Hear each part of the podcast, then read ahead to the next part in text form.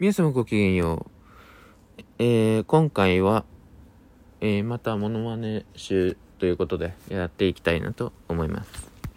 え今回は、まあ、僕の、あの、通う専門学校の身内ネタということで、本当に知らなくて申し訳ない。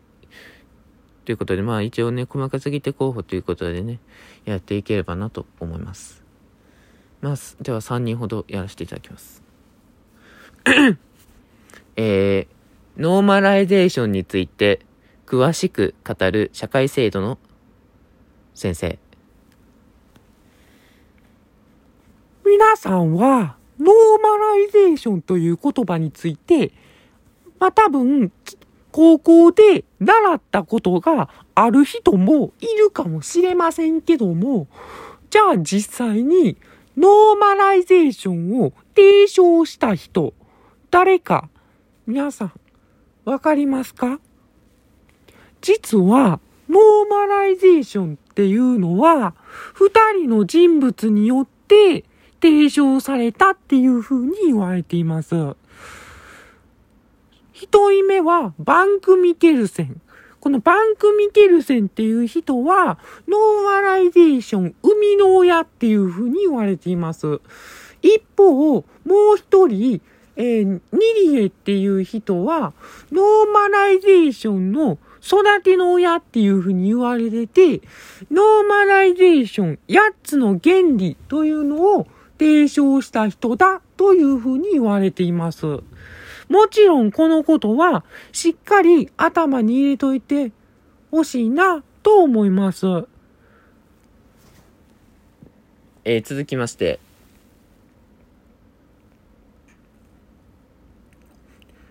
えー、クラス、クラス、クラスメイトたちに、え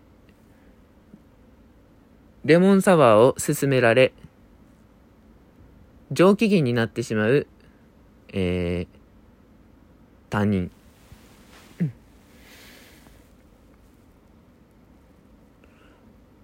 なあ、先生、先生。先生さ、レモンサワー好きやろ？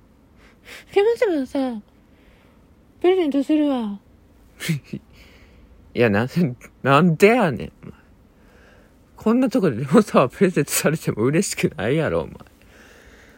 もう、ほんまに、お前、俺、俺が悪い空気みたいになるやないか。どういうことやねん。俺が悪い空気みたいになるやないか。本当に。まあまあまあ、あの、ありがとう。ありがとう。いただいとくわ。えー、続きまして、えー、質問をするときに、毎に、毎回同じ人にばっか答えさせようとする、えー、に、人間関係とコミュニケーションの講師。えー、じゃあ、まあ、認知症の人についてちょっと、今のビデオを見ていただいた分にはわかると思うんですけれども、まあじゃあちょっと誰かに答えていただきたいなというふうに思ってます。うん、それじゃあ、まあ、長村瑠璃さん。今の質問についてどう、どう思った？えー、え、じゃあもう、もう一人聞いていきたいと思うけども、まあ、長村瑠璃さん。まあ、最後、まあ、今さっきビデオを見て、ふうに分かれば分かると思うんですけども、そうした、ね、ちょっと質問の方していきたいだと思う。まあ、中村リザ。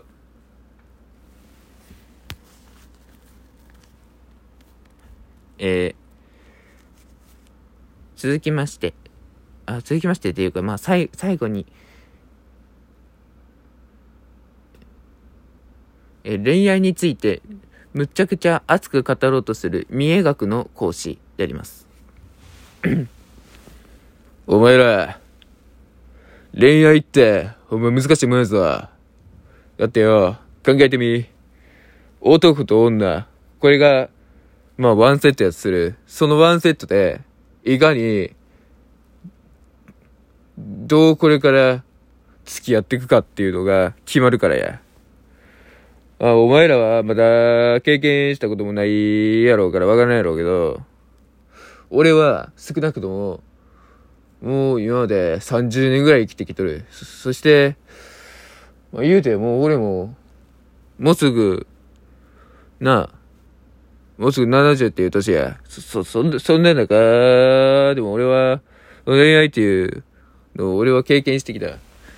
せやからこそ、お前らに語りたいなって思ってる。悪い。ほんまに恋愛って、落ち目間違ったら、もう二度と奇跡は起こらんぞ。それが恋愛や。しっかり胸に刻んどけ、お前ら。はい、ありがとうございました。